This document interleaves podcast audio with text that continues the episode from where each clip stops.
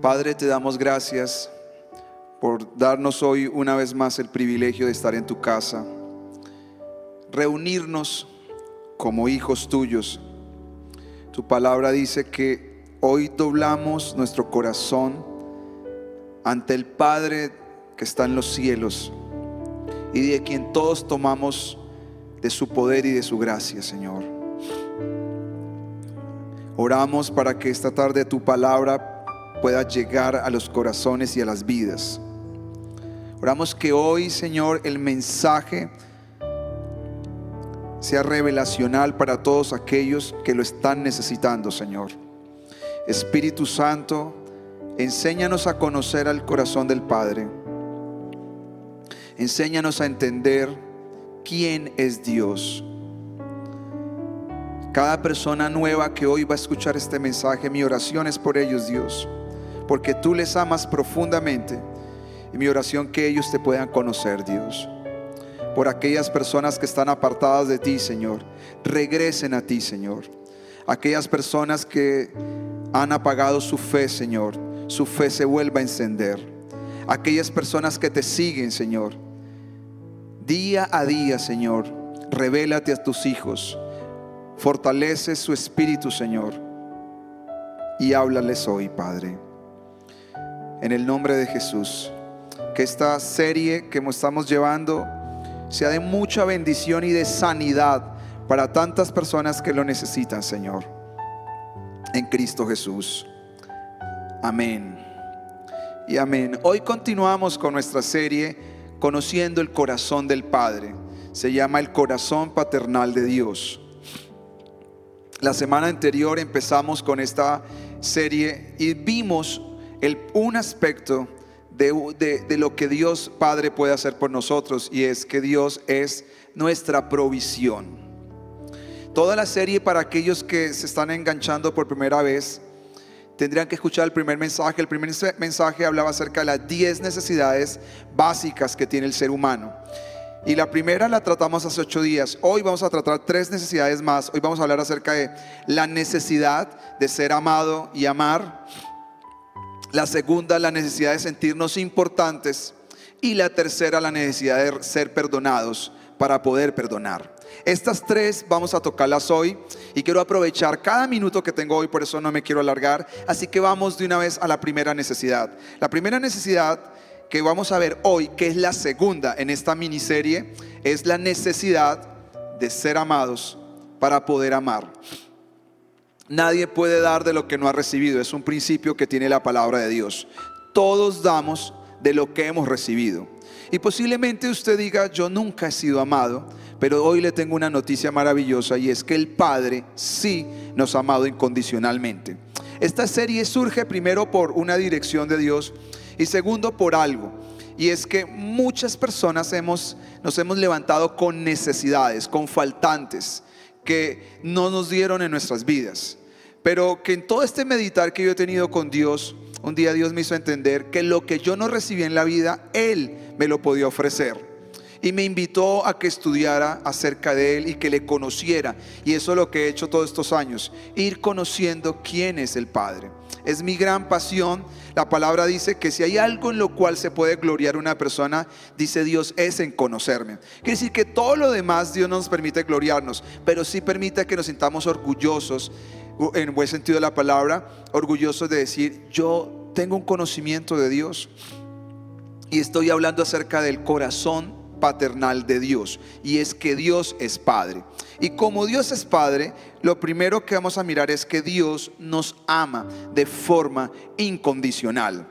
Dice así Isaías capítulo 63, 16, y quiero que todos los que toman nota tengan listos sus cuadernos porque hoy sí tenemos muchas citas bíblicas. Porque para conocer a Dios necesitamos mirar el libro que habla de Dios el libro que nos enseña a conocer el corazón de Dios. Y dice Isaías 63, versículo 16, ciertamente tú sigues siendo nuestro Padre, aunque Abraham y Jacob nos deshereden, tu Señor seguirá siendo nuestro Padre. Tú eres eh, nuestro redentor desde, los, desde hace siglos. Este pasaje dice así, que aunque Abraham y Jacob, que representan para el pueblo judío, los padres terrenales, de donde nace la nación judía. La nación judía nace de Abraham y después de Jacob. Jacob tuvo 12 hijos y desde esos 12 hijos se conforma la nación de Israel. Y acá dice más adelante, cuando pasan los años, dice la, la nación de Israel, aunque nuestros papás nos deshereden, tú serás siendo nuestro Padre. Quiere decir que la nación de Israel entendió que Dios no solamente era su Dios, sino que era su Padre. Y es lo que todos nosotros tenemos que entender en esta serie, es lo que yo estoy tratando de transmitir a ustedes.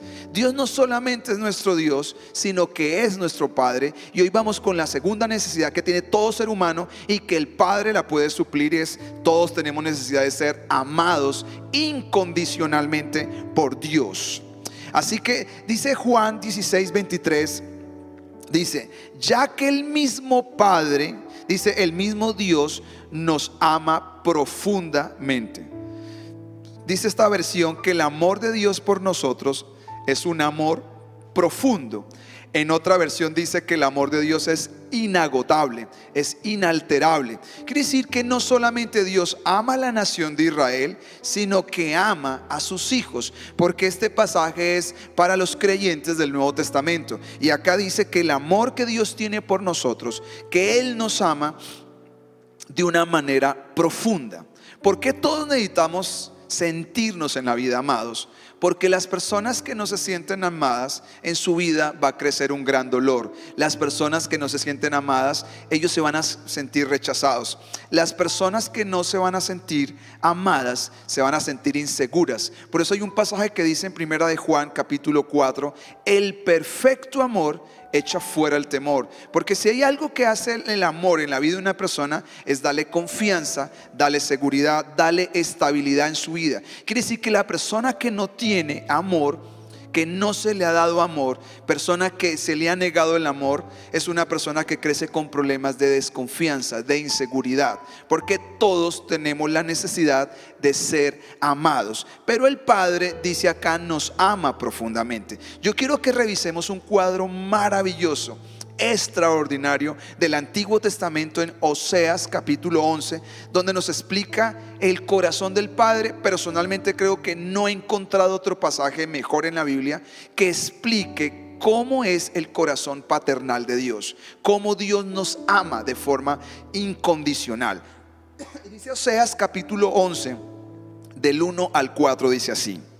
Y el Señor dice, cuando Israel, está hablando de la nación, era niña, yo lo amé como un hijo y lo liberé de Egipto. Pero después, cuanto más lo llamaba a estar cerca de mí, tanto más se rebelaba y era desobediente.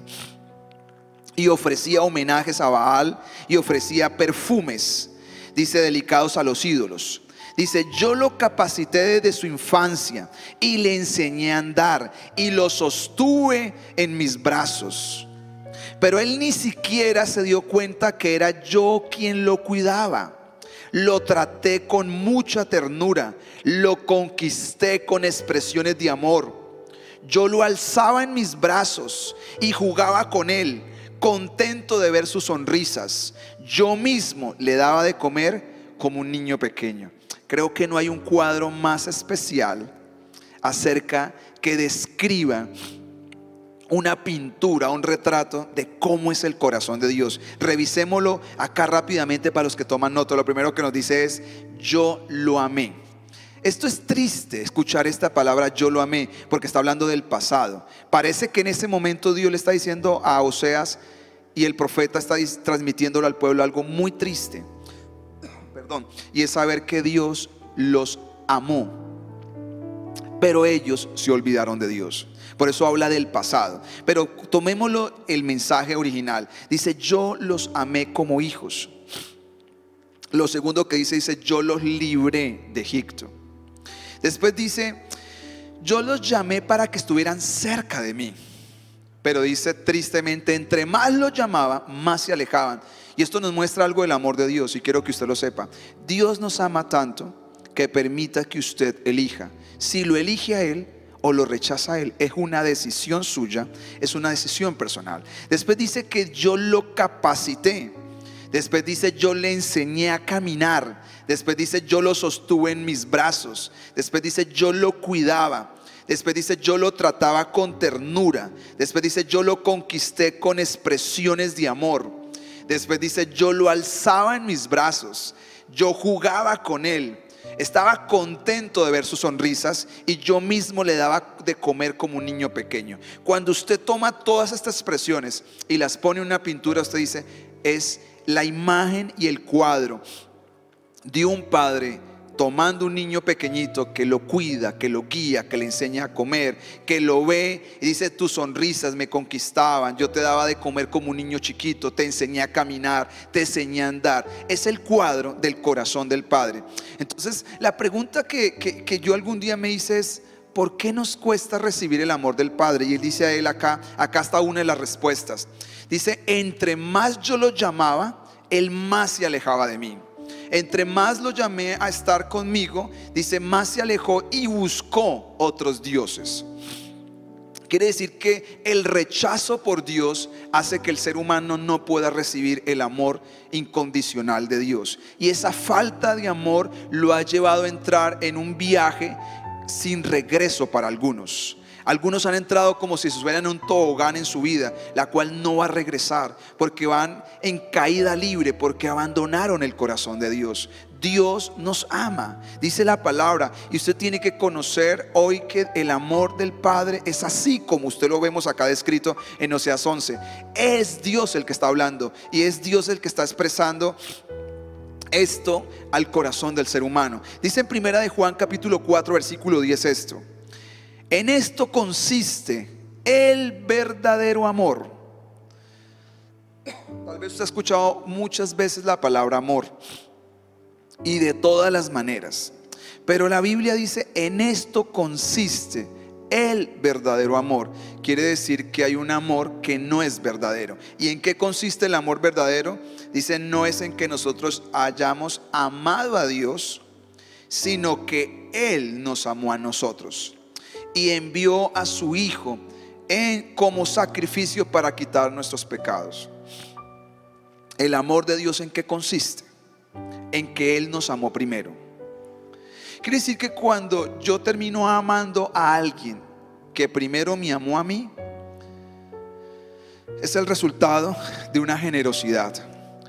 Cuando nosotros devolvemos a Dios amor, es el resultado y es la respuesta de gratitud porque Él nos amó. Pero en el caso de Dios, Dios tomó la iniciativa, tomó la determinación de que yo lo rechazara o no lo rechazara, le agradeciera o no le agradeciera, le sirviera o no le sirviera, le obedeciera o no le obedeciera, Él decidió amarme. Eso significa el amor verdadero, que Dios tomó una decisión como papá, me va a amar hasta el final de mis días.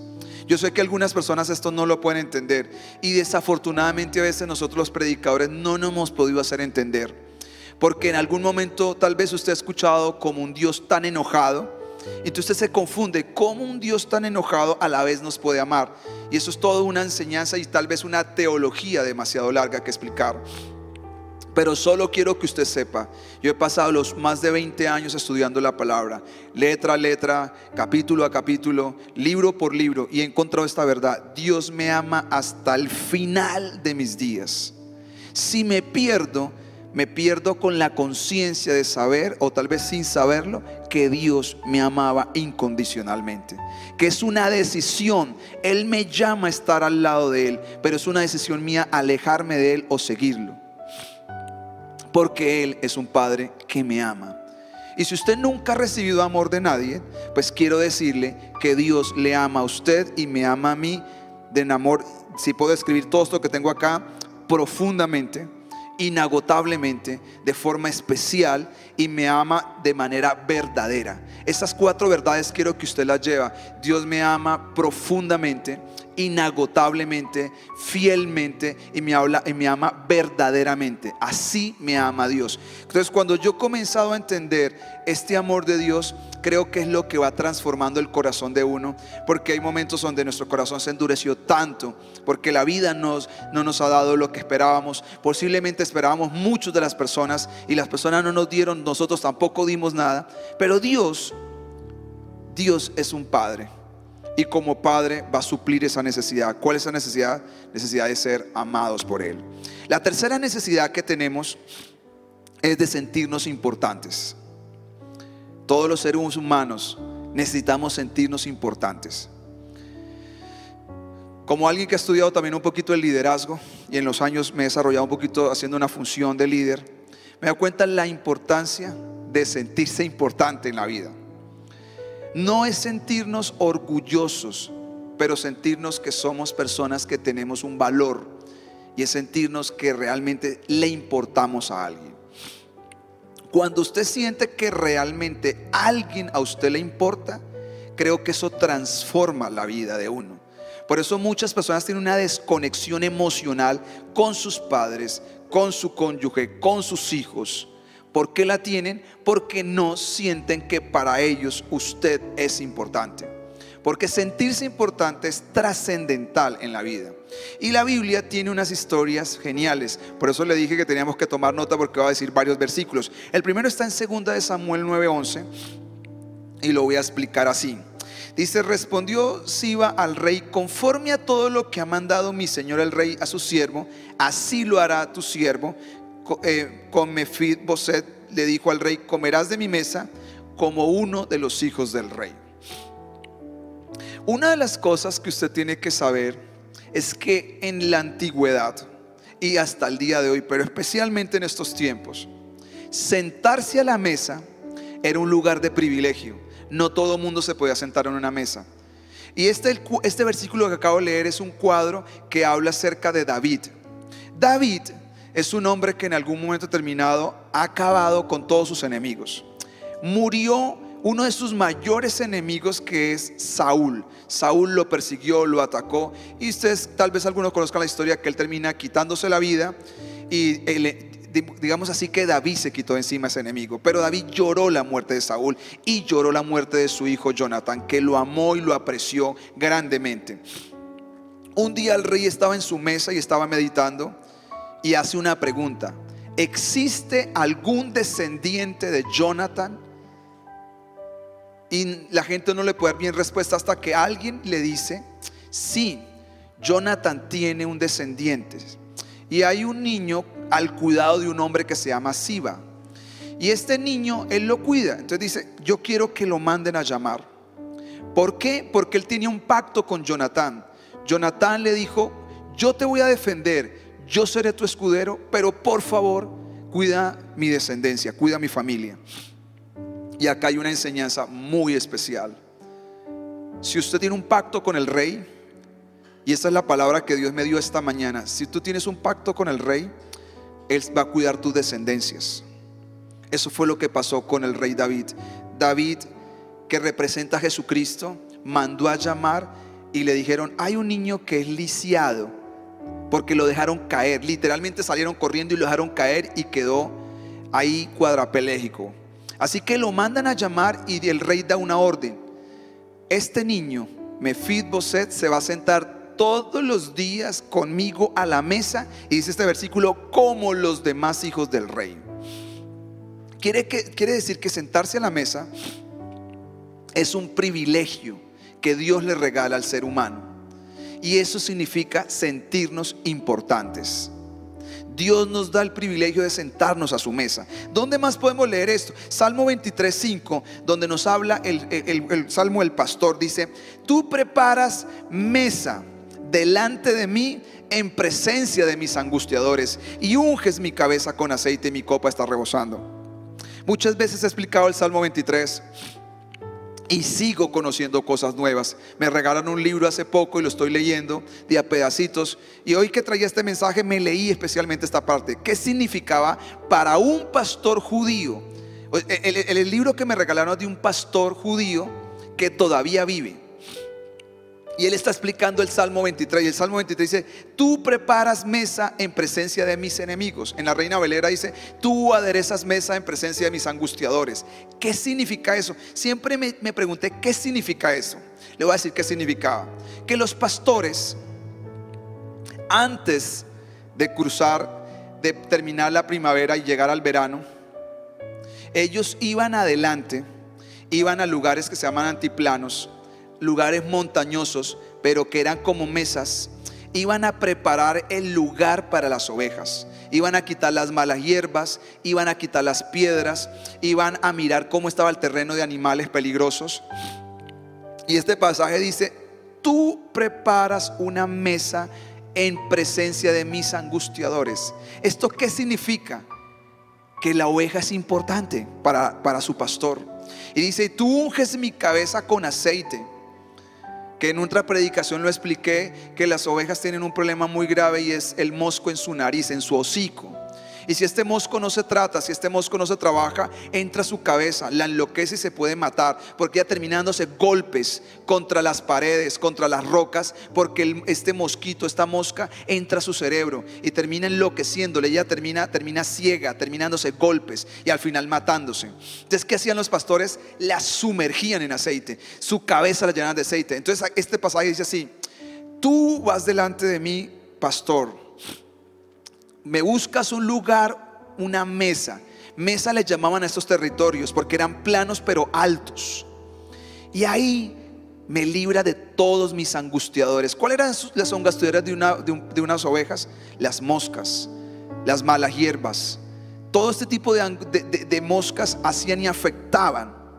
Entonces lo que hacía el pastor era preparar este lugar y ungir la cabeza de las ovejas. ¿Esto qué nos habla? Que las ovejas eran importantes. Una oveja se sentía importante con un pastor. Y la Biblia habla de que este Salmo 23 habla de que Jehová es nuestro pastor. Y como pastor, Él nos cuida. Él prepara mesa para nosotros. En la mesa solo se sientan personas importantes. ¿Dónde más está esto? En el Nuevo Testamento está. La Biblia nos dice el Nuevo Testamento en Lucas capítulo 15, el versículo 25 y 28. Nos habla acerca de la historia donde el hijo pródigo que va y malgasta todo su dinero y una vez regresa a la casa, dice la Biblia que el papá sale, lo recibe, lo abraza, lo besa, pero le dice que se baña afuera, que se vista afuera, que se ponga fuera el vestido antes de entrar a la casa. Pero una vez lo viste, que todo eso tiene un símbolo, le pone un anillo, le pone calzado, dice que lo manda a seguir a la casa, pone la mesa y le dice a los siervos, que maten el becerro gordo para que vengan y lo disfruten, todos en familia. Dice la Biblia que el padre celebra con su hijo en la mesa. Dice que más luego llega el hijo mayor y se escucha la música y la algarabía. Y dice, llama un siervo y dice, ¿qué está pasando? Dice, no es que tu hermano ha regresado y tu papá ha matado el becerro gordo y está haciendo fiesta dice que se enojó profundamente y no quiso entrar y el papá sale de la casa y le dice que entre. dice, no, yo no voy a compartir la mesa con este hombre y no lo voy a compartir contigo porque tú has sido injusto. Critica a su papá sin entendimiento. ¿Por qué? Porque sentarse a la mesa en estos tiempos era señal de importancia. Y este pasaje nos muestra que aunque este hombre falló, este hombre hizo lo que desagradó, este hombre se apartó de Dios, él regresó otra vez, volvió su corazón a Dios y ¿qué le esperaba? Una restauración para su vida, una invitación a entrar de nuevo a la mesa, a sentarse a la mesa con el Padre a comer con el Padre. ¿Eso qué quiere decir? Somos importantes para Dios. Como papá, Dios nos da un lugar en la mesa. Acuérdese lo de David. Solo comen los hijos del rey en una mesa. Y somos los hijos de Dios, del rey de reyes y señor de señores. Y Dios tiene preparado para nosotros una mesa, un banquete. Él nos libra de nuestros angustiadores. Mientras estamos en la mesa, como las ovejas, unge nuestra cabeza con aceite. ¿Por qué? Porque somos importantes. Nos ama Dios profundamente. Si usted no se da cuenta por qué el enemigo lo ataca tanto, por qué el enemigo lo fastidia tanto, como esas moscas que se metían en el hocico de las ovejas, ¿por qué fastidia tanto el enemigo al ser humano? Porque tiene envidia al ser humano. Si hay algo que Satanás tiene es una envidia profunda por el ser humano, porque Dios ama profundamente al ser humano. Y él tiene envidia de haber perdido ese amor que él tuvo con el Padre en el cielo, pero que su rebeldía lo hizo apartar de ese amor porque Dios ama profundamente al ser humano. ¿Y qué dice Apocalipsis 3:20? Mira, yo estoy a la puerta y llamo. Si oyes mi voz y abres la puerta, yo entraré, cenaremos juntos como amigos, dice la palabra. Si cerramos con este pasaje, Apocalipsis nos dice que Jesucristo tiene una invitación para que juntos nos sentemos en una mesa y dice acá en este pasaje, y juntos podamos cenar como amigos. Una cena de dos personas. Esto habla de que el Dios de los cielos, que tiene que estar solucionando problemas en la ONU, problemas de alimentos, de guerras, que tiene que solucionar tantos asuntos en este mundo, millones de oraciones por todo el mundo, desde niños hasta ancianos, de gente en la cárcel, de gente en, que se está muriendo en un hospital, enfermedades terminales. Ese Dios quiere tener una cena conmigo todos los días, a cualquier momento. Quiere decir que qué? Que yo soy importante para Él. Soy importante para Él. De uno de los reclamos que más me hace mi hijo es acerca del tiempo. Juguemos, hagamos esto, hagamos lo otro. Usted está ocupado. Y yo pienso en eso y yo pienso en Dios. Yo digo, Dios siempre tiene tiempo para escucharnos porque somos importantes, porque Él puede hacer a un lado, seguir atendiendo todos sus asuntos, porque es un Dios sobrenatural, pero puede ocuparse tal vez hasta de una niñería nuestra, de decir, Señor, simplemente me siento aburrido, pero quiero hablar contigo en la mesa. ¿Por qué Dios atiende eso?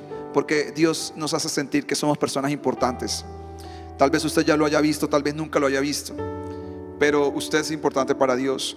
Por eso dice en Hebreos capítulo 4, versículo 16, Acerquémonos pues confiadamente al trono del amor de Dios para encontrar allí misericordia y gracia en el momento que lo necesitamos. Dios me está haciendo una invitación que llegue a su casa. Acá dice, acerquémonos confiadamente a la casa de Dios, a la presencia de Dios. Él tiene una mesa preparada para que juntos hablemos con Él. Es una invitación todos los días. Es tan triste que el Dios que tiene tantas cosas que hacer y nosotros que no tenemos muchas que hacer, hemos dejado plantado a Dios esperando N cantidad de veces a la invitación que Él nos ha hecho. Somos importantes para Dios. Dios no nos idolatra. Dios no nos enseña a ser anárquicos, pero sí somos importantes para Dios. Tiene que saberlo hoy.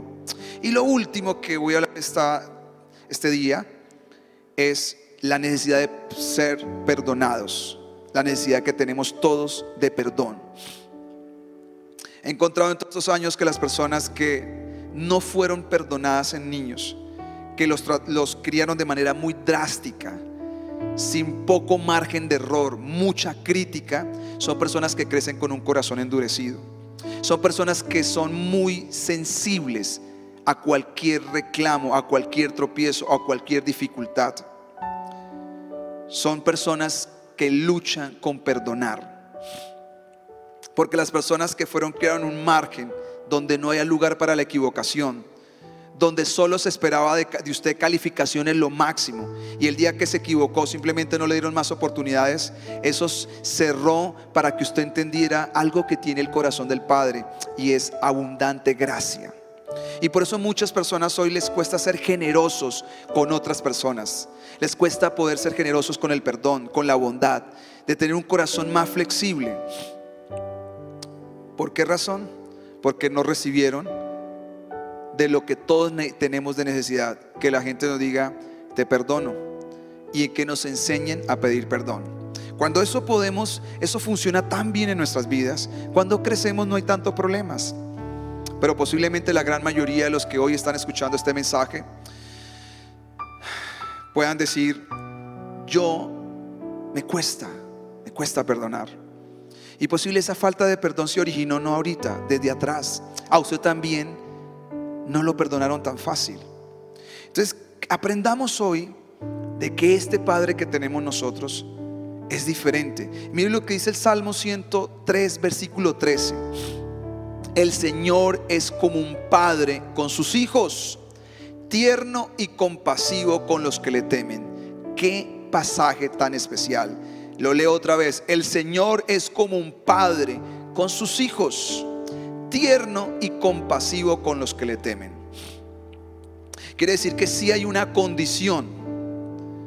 Y por eso nos perdemos el amor del Padre. Dice que Él es tierno y compasivo con los que lo honran, con los que lo respetan, con los que lo obedecen. Cuando usted comienza a caminar con Dios y a obedecerlo a pesar de sus fracasos, Dice la Biblia que Dios va a ser tierno y compasivo con nuestras vidas. En el Salmo 103 vemos otra vez otra descripción acerca de cómo es el perdón de Dios para sus hijos. Y vamos a leer el Salmo 103 del 8 al 15. Y ahora que usted lo va a ver ahí en la pantalla, quiero que lo siga conmigo para que vea cómo es el, este cuadro que nos está mostrando el salmista de cómo el corazón de este Padre es perdonador. Dice, el Señor es compasivo y misericordioso. Ahí empieza todo. Mi Padre es compasivo y misericordioso.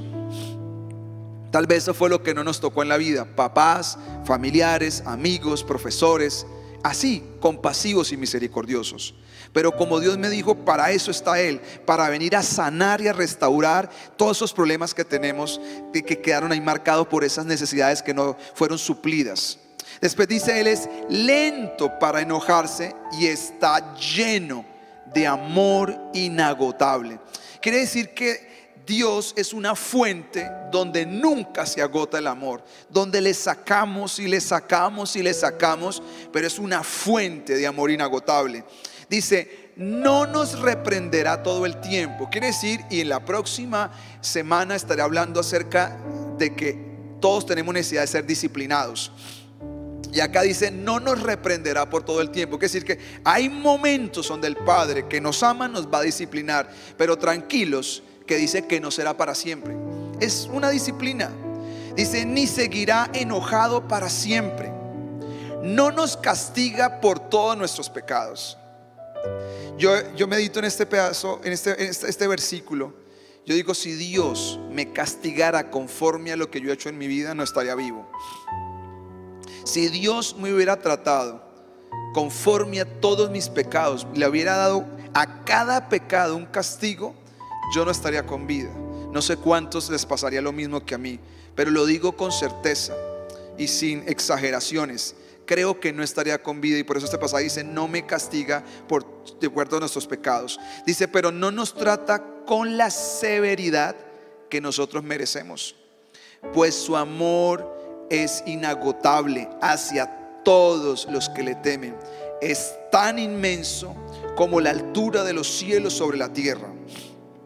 Y sigue describiendo esto. Dice, llevó nuestros pecados tan lejos de nosotros como está el oriente del occidente. Acuérdense que ellos están escribiendo en el oriente y dice que alejó los pecados en el occidente. Los alejó al otro extremo, dice la palabra. Además dice así, pues Él sabe lo débiles que somos y, y se recuerda de que somos tan solo polvo. David está diciendo, cuando Dios mira hacia abajo y ve todo lo que hemos hecho y ve un corazón arrepentido, se acuerda de su carácter que es compasivo, misericordioso. Y además mira nuestra condición y nuestra debilidad. Y cuando se acuerda que somos polvo, el Señor tiene más compasión y misericordia. Dice, se acuerda de nuestros días sobre la tierra que son como la hierba, igual que las flores silvestres florecemos y morimos. Lo que está diciendo David es, Dios se acuerda que algún día vamos a morir. Y, y, yo pensaba, ¿por qué Dios entonces no nos castiga conforme a nuestros pecados? Porque nos da una ventana de arrepentimiento. Nos da una puerta de salida siempre. Porque en Él hay perdón.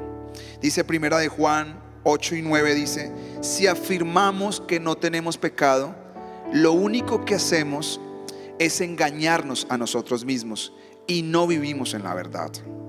Quiere decir que la persona que dice que no ha pecado, dice, se está engañando a sí mismo. Y la verdad de Dios no ha entrado en su corazón. Porque la verdad de Dios no enseña que todos hemos caminado y que todavía hay sendas que tenemos que corregir en nuestras vidas.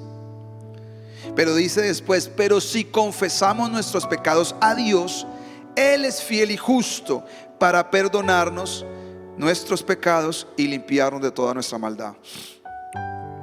Quiere decir que Dios siempre hay una puerta de salida, no solamente para los creyentes de la antigüedad, sino para los creyentes de hoy. Y es confesar nuestros pecados, apartarnos del pecado, porque Él es perdonador. Él es perdonador. Y la ventana que Dios nos abre de perdón no es para abusar, porque Él nos enseña lo grande y maravilloso que tiene para nosotros. Quiero terminar con este pasaje. Este pasaje es un resumen muy especial. Dice Romanos 2.4.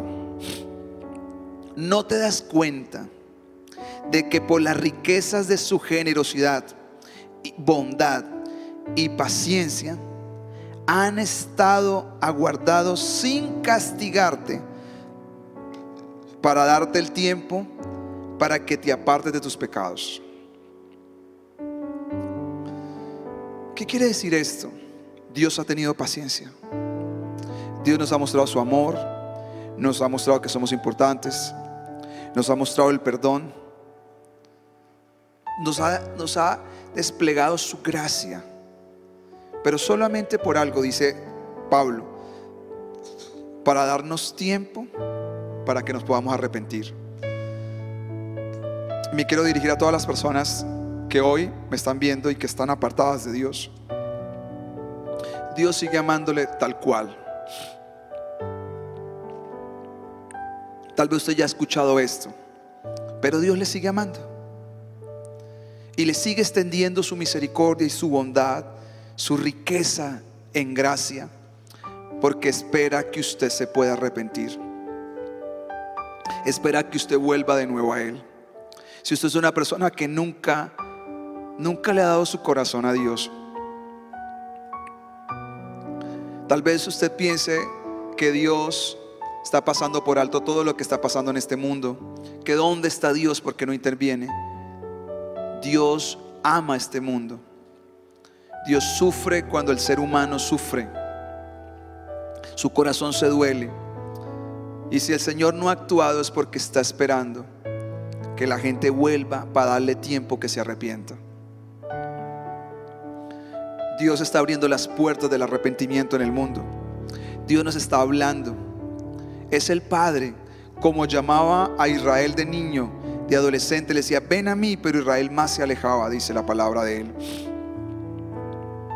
Esto nos muestra que Dios decide si usted toma la decisión por Él o lo rechaza.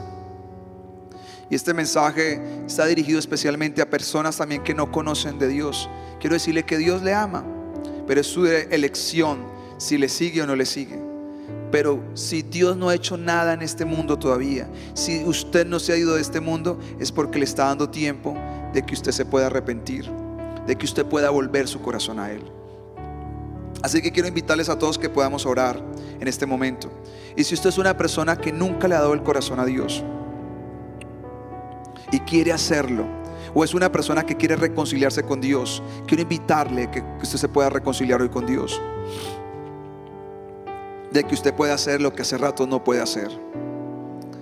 Si usted puede cerrar sus ojos en su casa, le agradecería. No por actos religiosos, sino por un tema de concentración, de reverencia, de respeto. Y que usted pueda decir hoy conmigo, usted cierra sus ojos y dígale, Padre Celestial, hoy vuelvo mi corazón a ti. Entiendo de que tú me estás llamando y no quiero alejarme más de ti. Yo he sido una persona religiosa, pero mi corazón lo he tenido lejos de ti, Señor. Yo quiero acercarme a ti. Quiero doblegarte mi vida. Me arrepiento de todos mis pecados. Me arrepiento de todas las cosas malas que he hecho delante de ti, Señor. Especialmente vivir una vida apartada.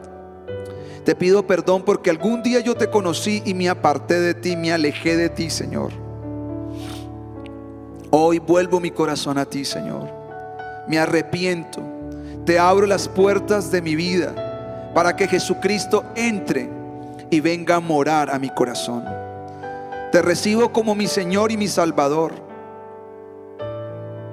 Quiero estar listo para el día que tú vengas por mí o mandes por mí, Señor.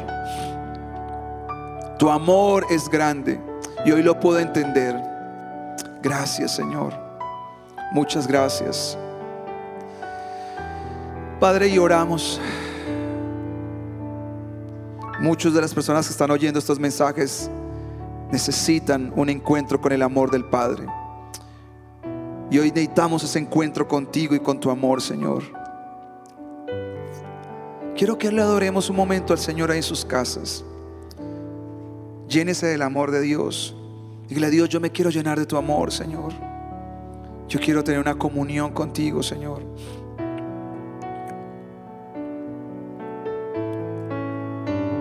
Oh, Señor. Sí, Señor. Una vez más me acerco a ti Oh, sí. con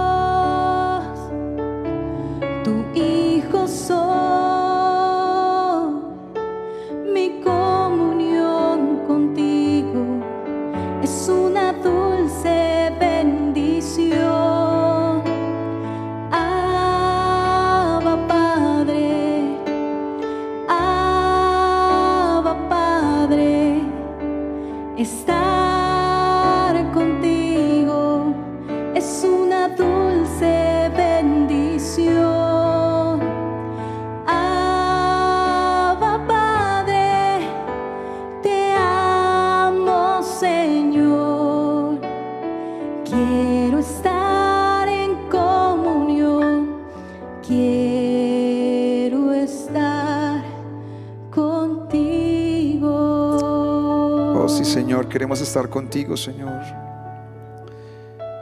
La palabra Abba significa papito. Hoy usted pueda volver su corazón a Dios y llamarle Padre. O como significa esta palabra tan especial, papito. Papá, revélate a nuestros corazones. Ha sido mi oración todos estos tiempos. Queremos conocerte. Posiblemente todos estos versículos los sabemos, pero no vivimos en el amor tuyo. No nos sentimos importantes, Señor. Luchamos con perdonar a otros porque no nos sentimos perdonados. Sentimos enojo. Hay gente que siente enojo. En los últimos años me he encontrado cuánta gente enojada con Dios porque Dios no hizo lo que ellos esperaban o porque ellos oraron y su oración no tuvo respuesta y posiblemente un ser querido murió, su hogar no se restauró, ese negocio se quebró, la salud no se ha recuperado y la persona está en el fondo como dolida con Dios, sentida con Dios. ¿Por qué? ¿Por qué? No tenemos todas las respuestas, pero tenemos que descansar en el carácter bondadoso de Dios. Y que usted pueda decirle, Señor, yo quiero restablecer mi comunión contigo, Señor. Oh, sí. Padre, Padre, estar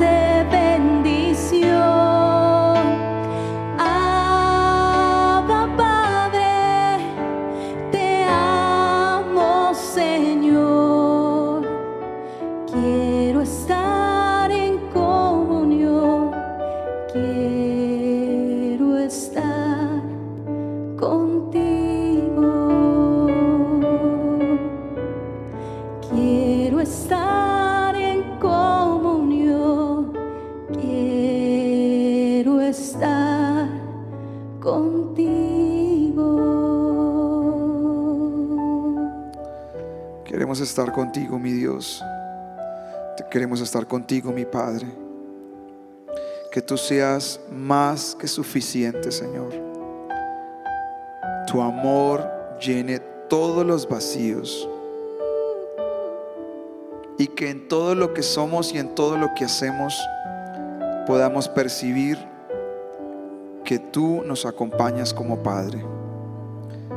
Que tu mano nos abraza, tu mano toma la mía y nos, me fortalece. Tu mano, Señor, me levanta cuando me siento caído, Señor. Tu mano me lleva cuando tengo que pasar por las aguas y por el fuego, Señor.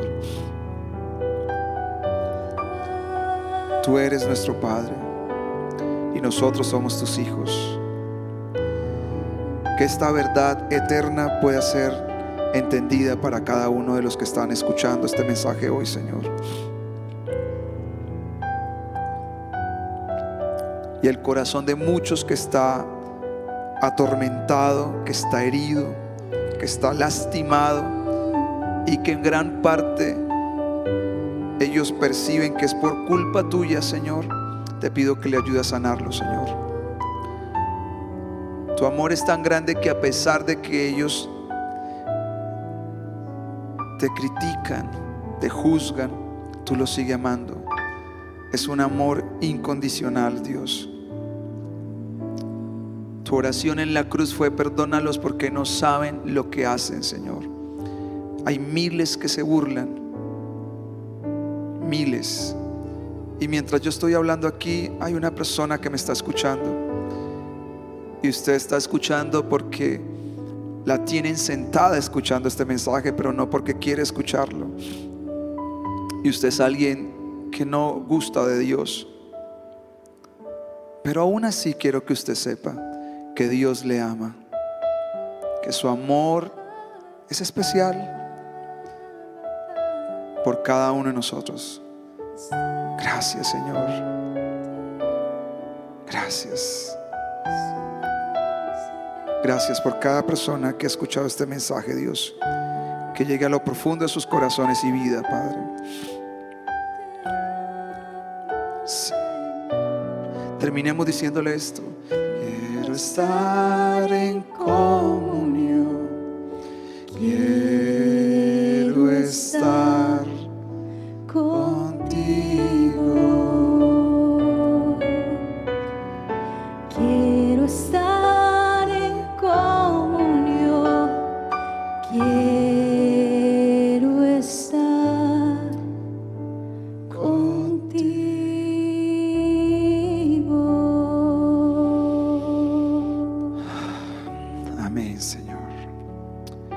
Gracias. Bendiciones para todos. Para una próxima. Un abrazo.